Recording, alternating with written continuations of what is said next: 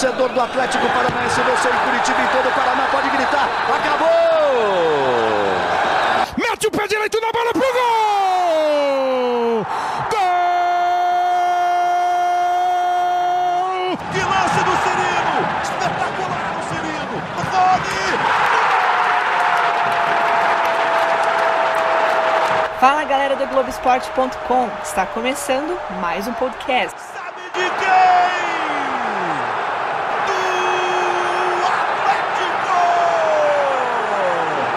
Eu sou Monique Silva ao meu lado hoje ninguém mais, ninguém menos, finalmente nosso podcast, Nádia Mawad. Beleza, Nádia? Beleza, um prazer começar o ano finalmente gravando um podcast. Só escutei nas minhas férias que vocês estão mandando bem demais. Então é um prazer participar com vocês. Que seja o primeiro de muitos, Ah, né? de muitos, cornetagem é com a gente mesmo. Bom, no nosso bate-papo hoje a gente vai falar sobre o jogão entre Atlético e Flamengo, valendo o título da Supercopa, domingo às 11 horas no Mané Garrincha, em Brasília. Vamos falar sobre as saídas, as chegadas, como o Dorival pode montar esse time do Furacão no domingo. Enfim, cola aí que o bate-papo vai ser muito legal. Bom, o Atlético começou o ano com alguns amistosos, né, Nádia? Fez dois na Argentina, com o Racing e com o Boca. Com o Racing foi 2 a 2 no tempo normal, perdeu nos pênaltis, depois perdeu para o Boca. Aí de volta ao Brasil fez um, um jogo treino ali com o Grêmio Sub-23 e a estreia oficial foi contra o Paraná Clube na semana passada. O Dorival colocou em campo o time principal para essa estreia oficial em 2020. Diante de tudo isso, Nádia, você achou que foi importante o Atlético ter esses amistosos de peso nesse começo de ano, uma coisa que o Atlético não conseguiu fazer ano passado, ou seja, foi atrás de, de grandes adversários até para não começar a Libertadores sem ritmo, né? Ah, Eu achei importantíssimo. Especialmente esse torneio de verão na Argentina, já contra dois adversários super tradicionais como Racing e Boca. Eu acho que nesse momento o torcedor não pode avaliar tanto o resultado, né? Empate, especialmente a derrota pro Boca por 3 a 1 Tem que avaliar mais que realmente é uma reformulação, é uma, é uma ideia nova de treinador com a chegada do Dorival Júnior, que ainda tá se ajeitando. O torcedor está muito acostumado com aquele Atlético muito intenso, vertical. O Dorival, ele gosta dessa intensidade, mas ele- ainda prioriza um pouquinho mais a posse de bola. Então, vai ver algumas mudanças do time do Dorival para o que era o time do Thiago Nunes. Ele já é um treinador que dá um pouquinho mais de espaço, faz uma marcação um pouquinho mais baixa do que o Thiago Nunes fazia. Então vai ter que ter um pouquinho de paciência, mas eu achei que esses jogos foram muito bons pro Atlético já chegar nesse jogo contra o Flamengo e depois para a Libertadores com uma avaliação melhor de como o Atlético chega para essa temporada, carências e o que, que precisa arrumar. Falando nisso, o Atlético teve mais saídas do que chegadas, né? Nádia, é notória a gente falar isso, né? Que teve agora as saídas recentes do Bruno, né? Que foi vendido para o Lyon. O Bruno já se esperava, não foi novidade, enfim, até o, Já o tinha se destino, né? despedido Já tinha se até. despedido. Mas é, só o destino que talvez tenha sido uma surpresa, porque estava ali muito mais pro Atlético de Madrid, e veio o Acho que Benfica. o Atlético de Madrid tá meio arrependido hoje, hein? Eu achei. Eu Com acho que se certeza. arrependeu de não ter feito valer aquela preferência que tinha na compra do jogador. Tentou entrar na última hora de novo no negócio, mas o Lyon acabou levando. E vai fazer bom proveito, né? O Bruno foi agora eleito o melhor jogador do pré-olímpico, né? Enfim, o torcedor do Atlético com certeza deve ter ficado com o coração partido, né? Mas enfim, já sabia que ele não ia ficar aqui em 2020. Mas é um jogador que faz muita falta dentro do estilo que o Atlético vem jogando nos últimos anos. O Bruno Guimarães, a gente sempre conversava sobre quem eram as peças fundamentais nesse time do Atlético. Ou quem poderia desequilibrar e fazer a diferença. E eu sempre citei dois jogadores, Bruno Guimarães e Rony. O Bruno Guimarães, pela visão de jogo, ele é o motorzinho do Atlético. Era o motorzinho do Atlético. O Rony, pela velocidade e verticalidade que ele tem pelo lado esquerdo, cortando para chutar, com a perna direita ou dando assistência, como deu várias para o Marco Ruben. Então a saída do Bruno Guimarães vai ser bastante sentida e vai ser difícil o Atlético arrumar um jogador para essa posição. Tanto que foi atrás do Cantijo, que acabou indo para o Corinthians, que eu acho que iria encaixar perfeitamente Demais. ia encaixar muito bem dentro do estilo que o Atlético vem jogando nos últimos anos. Não conseguiu o Eric essa esperança, mas é um Atlético que você até estava me cornetando fora no ar se realmente teve reformulação. Eu acho que teve. Eu acho que é um time bem diferente. Vamos lá. Então, Mas a do- gente vai ver isso depois. Aí vocês vão cornetar, vocês vão ver. É, além do Bruno, a gente teve o Léo Pereira, que foi pro Flamengo, inclusive vai jogar provavelmente no domingo aí contra o Atlético. O Rosseto, que foi que saiu por último, né? O Atlanta United. Então foram 13 saídas, né? Você, torcedor atleticano, que não estava acompanhando muito, né? Quem saiu. Madison, Léo Pereira, Pedro Henrique, Bruno Guimarães, Camacho, Rosseto, Bruno Nazário, Everton Felipe, Tomás Andrade, Tony Anderson, Brian Romero e Marcelo Cirino, além do Marco Ruben. É mais que um time, né, Nádia? É, e dentro desses 13, se você for pegar ali, ó, o Madison, terminou praticamente a temporada titular. como titular na lateral direita. Léo Pereira era titular na zaga. Pedro Henrique vinha jogando constantemente. Bruno Guimarães, Nem titularíssimo. Camacho, quando voltou do doping, também vinha jogando. O Rosseto tudo bem. O Bruno Nazário vinha entrando no segundo tempo. Everton Felipe não se encaixou. Tomás Andrade também teve um ano, não se encaixou. Péssimo, né? Tony Anderson, uma grande surpresa para mim. A temporada dele pelo Atlético foi muito bem. Brian Romero, altos e baixos, mas não era aquele jogador de confiança, enfim, não é um jogador que vai fazer falta.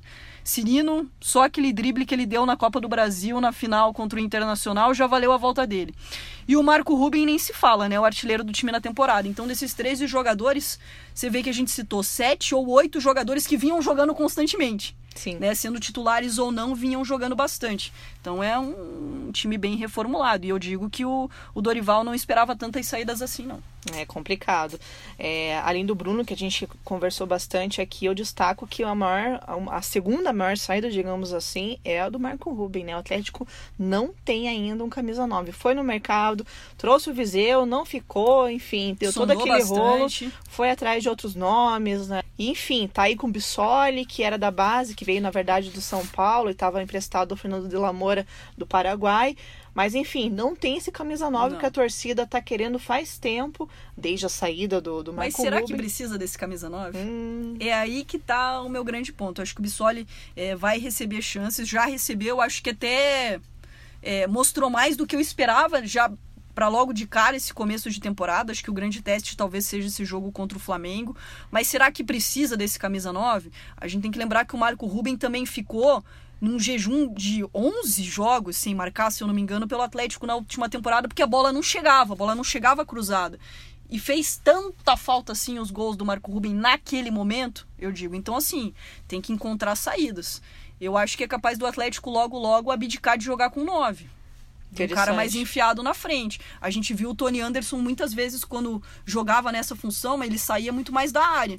Então eu acho que o, o Dorival tá fazendo muitos testes para ver como ele vai formar esse Atlético, especialmente do meio para frente. Eu tô bem curiosa porque são algumas opções que ele tem, enfim, entre carências ou não. O Bissoli é um jogador que ele conhece muito, né? Porque foi ele que lançou ele no São Paulo como profissional. Ele gosta é, até a curiosidade que eles têm o mesmo empresário, enfim. Isso. Então vamos ver como é que ele vai se comportar. Um menino ainda, né? Muito novo. 22 anos e 22 ou 20. Agora, minha memória às vezes falha, viu, pessoal? Mas ele é um garoto ainda. Acho que tem 20 anos, se eu não me engano. Mas o Bissoli e o, o Dorival, ele gosta muito desse status, desse selo de treinador que revela jogador. Então eu acho que ele vai fazer do Bissoli, vai tentar fazer do Bissoli ser esse jogador. Porque ele gosta de passar pelos clubes e buscar um jogador na base, ou buscar um jogador que não estava tendo tanta chance, dele ser esse treinador. Então eu acho que ele vai tentar fazer isso com o Bissoli. Bom, e lembrando que o Atlético até agora só trouxe três jogadores para 2020, né?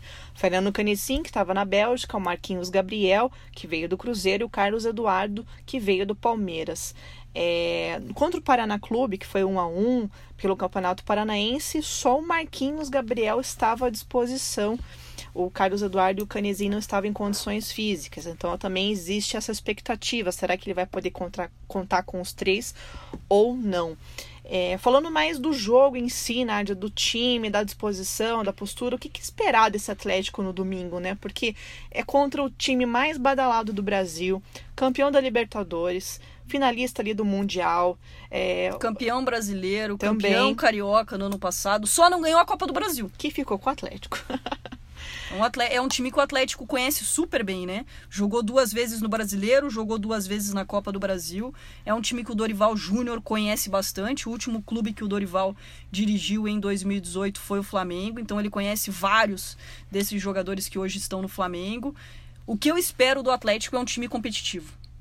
Eu conversei com o Dorival Júnior esses dias e perguntei é, por que ele ficou um ano parado se recuperando de um câncer na próstata. E eu perguntei, e ele disse que assistiu muitos jogos, especialmente do Atlético, que foi um dos clubes que mais impressionou ele na última temporada. E eu perguntei para ele, é, o que, que você viu do Atlético de 2019 que não pode faltar em 2020? Ele falou que o Atlético não pode perder o seu DNA, que é ser ousado, rebelde e continuar impressionando no futebol brasileiro, no futebol sul-americano e no projeto do clube, que ele já sabe qual é. Tá alinhado com os quatro ventos. Ele hein? tá alinhado, tá super bem alinhado o futebol mundial. Então, o que eu posso esperar, mesmo com um Atlético super diferente para esse começo de temporada, é pelo menos um Atlético competitivo, um Atlético que não vai abdicar do seu estilo de jogo. Por exemplo, não vai jogar para jogar contra o Flamengo recuadinho, vai tentar propor o jogo, vai tentar jogar com velocidade. Vai ser uma tentativa nesse começo, mas é o que eu posso esperar desse jogo contra o Flamengo. É um jogo dificílimo. Eu Sem acho um dúvida. jogo dificílimo. O Flamengo manteve suas principais peças, ainda se reforçou para essa temporada. É Pedro, é Michael. É Pedro Rocha, é Léo Pereira. Então, assim, você. Até o Gabigol colocou esses dias uma foto dele e do Pedro colocando sombra. Tipo, o Gabigol. Então, assim, é uma constelação. Então, Só tem estrela nesse time do Flamengo. É um jogo dificílimo, mas o Atlético já surpreendeu no Maracanã com 50, 60, não me lembro quantas mil pessoas tinham. Então eu acredito que o Atlético possa surpreender sim, porque é um time que. Outra frase que o Dorival teu- deu. É um time que é, começou a gostar de ganhar. Importante, não. O Thiago Nunes falava isso aqui, né? Que o Atlético tinha que se acostumar a ser vencedor, a ter títulos, né? Vai de encontro a Vai isso, de né? encontro ao que o Dorival já chegou propondo. É um time que gosta de ganhar. E o Atlético não pode descer esse sarrafo. Isso é uma preocupação dele, é de manter o Atlético nesse patamar de rebeldia, de ousadia, de organização dentro de campo, de um time intenso, vertical. O Atlético não pode perder essa ca- característica e não pode perder a característica de ser um time vencedor que vai brigar em todas as competições que entrar. Olha o tamanho da pressão que chega o Dorival Júnior. Né? Então, assim, é, o que eu posso esperar do Atlético é um time competitivo, mas o torcedor tem que saber que vai ser um jogo dificílimo e o Bissoli tá com 22 anos mesmo. Fui confirmar, pra não deixar a galera em casa confusa. E também tem, né, Nádia? Não dá pra deixar de mencionar aqui na nossa resenha o clima de rivalidade que se criou entre Atlético e Flamengo por causa da Copa do Brasil. Enfim, o Atlético Cheirinho. sempre venceu o Flamengo até levar os 2 a 0 no Campeonato Brasileiro. Tinha um tabu longuíssimo entre as duas equipes. Aí teve lá o lance do cheirinho no Maracanã. Enfim, ficou essa pimentinha. O Wellington até disse que agora é, não, não Já tem mais passou, já passou. o futebol tá chato. Eu concordo com ele. né? Porque, poxa, é, quando o Atlético eliminou o Flamengo no- na Copa do Brasil no Maracanã, os jogadores acabaram fazendo né, aquele símbolo da força, o muque Do do, Gabigol. Gabigol. e fazendo cheirinho, porque eles disseram que eles foram muito provocados pelo Gabigol nos jogos. Uhum. Até o Léo Pereira chegou a falar bastante que foi provocado pelo Gabigol, que ele fala bastante, mas também já chegou no Flamengo já fazendo também, É. né? O Diego contou na, na entrevista coletiva nos últimos dias que já chegou fazendo a comemoração do Gabigol. Eu acho que é uma rivalidade que faz parte, e é muito bom você ter essas rivalidades dentro do futebol, você poder viver esses cenários de rivalidade, de jogos como esse de, de Supercopa que um torneio, entre aspas, nesse formato inédito que Sim. está sendo extremamente valorizado pelo Flamengo. O Jorge Jesus já disse que na Europa ele considerava é, uma das principais competições para ele. Então eu acho muito legal, muito legal mesmo. Eu tô bem na expectativa para esse jogo. A gente já começa a temporada valendo o título, é muito legal. A gente vai chamar agora aqui um convidado especial também que vai dar o seu pitaco sobre o que esperar do Atlético contra o Flamengo. Christian Toledo, comentarista da casa aqui da RPC, que vai falar até que o Atlético vai como um azarão nesse jogo aí. O Atlético chega é, numa situação bastante interessante para esse jogo de domingo contra o Flamengo. É verdade que perdeu jogadores, que tem dificuldades, que precisa de reposições e nos últimos dias, finalmente o Atlético começou a se colocar como um ativo no mercado, né? passando a se interessar e buscar jogadores para defesa, também para o ataque. Para mim, teria que trazer mais um articulador para chegar e jogar né? para ser um titular. E até por tudo isso, e por enfrentar um time que é tomado hoje quase como invencível, o Atlético chega como um azarão nessa final da Supercopa, o que é bastante interessante para esse momento. O Atlético tem caminhos para conseguir é, chegar ao gol do Flamengo. O principal deles vai ser o Rony. O Rony volta é, depois de toda essa confusão do negócio dele, da negociação com ele, de renovação. Volta como titular e como principal jogador do time. O Atlético tem que arriscar jogadas de média distância, remates com o Nelson Tadini, principalmente com o Nicão. E o Atlético, obviamente, para esse tipo de jogo, contra um time muito ofensivo como é o Flamengo, vai ter que primeiro pensar em marcar e aí sair em velocidade. Com a volta do Rony ao time, cria uma possibilidade melhor para o Atlético no jogo de domingo. Valeu, Christian. Bom, Nádia, agora o nosso bate-papo final eu queria te propor para você escalar o time do Atlético ideal para domingo. Qual seria a tua formação? Sei que para você não é bomba nem nada, vai Capaz, bater, é dominar bomba. a bola aí, vai sair jogando. Qual que é o teu time, hein? Eu tava pensando aqui, o time, o meu time ideal, o que eu colocaria em campo para esse jogo, seria o Santos no gol. É, bom, é saca, até sacanagem. É Santos no gol, o Adriano na lateral direita, já que o Jonathan ainda está se recuperando. O Kelvin é jovem. A gente viu que ele sentiu no segundo jogo da final contra o Internacional do Beira Rio, tanto que o Madison acabou entrando. Sim. Então eu iria pela experiência do Adriano. Aí na zaga, aquela mistura que no Atlético vem dando certo já há alguns anos, o Thiago Heleno e o Lucas Halter. Eu acho que pelo menos é isso que o Dorival vai fazer. Eu colocaria o Bambu, que colocou o Guerreiro no bolso na Copa do Brasil. Mas pela sequência que ele está tendo do Lucas Halter, eu acho que é o que ele vai fazer essa linha de quatro. Adriano, Thiago Heleno, Lucas Halter e Márcio Azevedo.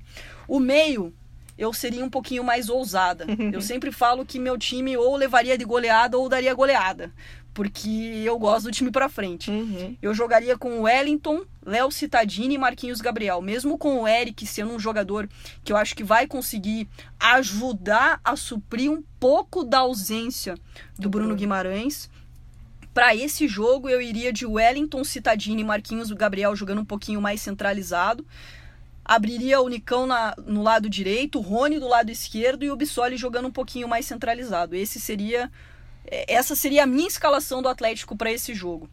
Eu coloquei também, basicamente, essa escalação, Nádia. Também tenho muita dúvida na lateral direita porque o Adriano teve um problema agora familiar nesses é. últimos dias, faleceu a mãe dele no Rio de Janeiro. Então, por exemplo, hoje, nossa gravação aqui do podcast, a gente não sabe se ele já voltou do Rio de Janeiro, como é que tá a situação. O Adriano que estava treinando na lateral direita, o Dorival falou sobre isso na última coletiva, porque o Jonathan começou mais uma vez o ano no departamento médico. Então ele explicou que estava utilizando o Adriano na direita. É, se o bambu tiver à disposição, eu colocaria o bambu também, mas eu concordo com você que o Halter já tá treinando com o Dorival, enfim, assumiu a condição de titular com a saída do Léo Pereira, né? E eu botei no meu time o Fernando Canezinho porque eu achei que ele foi até bem no, nos amistosos, deu passo para gol e tudo mais. Acabei colocando um canezinho. Mas embora o Marquinhos Gabriel fez um golaço de falta aí nos é, bola parada, que é o que a torcida vinha cobrando, que faz tempo que o Atlético não tem um bom cara na bola parada. E o Dorival já trabalhou com o Marquinhos Gabriel, né? É um jogador que ele gosta bastante, então eu não, eu não sei se ele abdicaria hoje de um jogador como o Marquinhos Gabriel. Com certeza. E o Fernando Canessim é um, né, vem do futebol belga, é um cara tá que ainda tá se adaptando. Hein? Mas é bom ter opção. É bom você olhar para o claro. banco e ver também que você tem opção. Por exemplo, na minha escalação, o Canecinho e o Carlos Eduardo estariam no banco. Então você tem duas opções, ainda tem um Lúcio, que é um cara experiente. Assim, você começa a ter um elenco com opções. Isso é muito importante. Falando em opção, também eu coloquei, além do Eric e do Carlos Eduardo, o Pedrinho, né? Que Pedrinho. Enfim, tá pedindo passagem. Tem entrado tá... super bem entrou no, no jogo contra o Paraná, é, estava muito bem até esses últimos tropeços do time de aspirantes com o Eduardo Barros, então acho que ele tem boas opções. Tem. Lógico que não é o time. E o Dorival fantástico. não tem medo. Essa é uma característica dele que eu acho que o torcedor do Atlético vai se acostumar.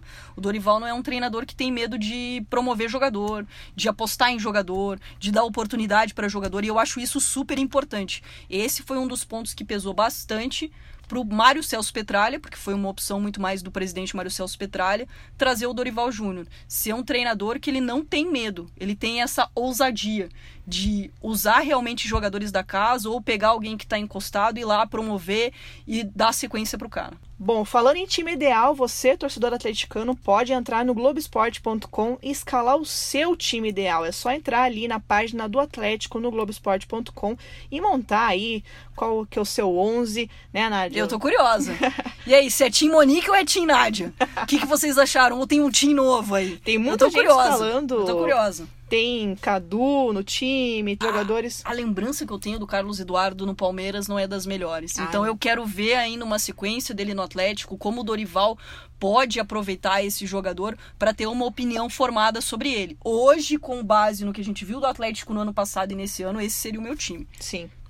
Tem muita gente colocando o Eric, né? Porque tem aquela coisa de, de que ele não teve muitas oportunidades no ano passado, por causa do Bruno, obviamente. Aí aquela preferência, às vezes, pelo Lúcio, que a torcida já não, não está muito aprovando nos últimos tempos, né? Que ele entra, deixa o jogo um pouco lento, já não tem aquele vigor físico. Enfim, os times estão bem curiosos.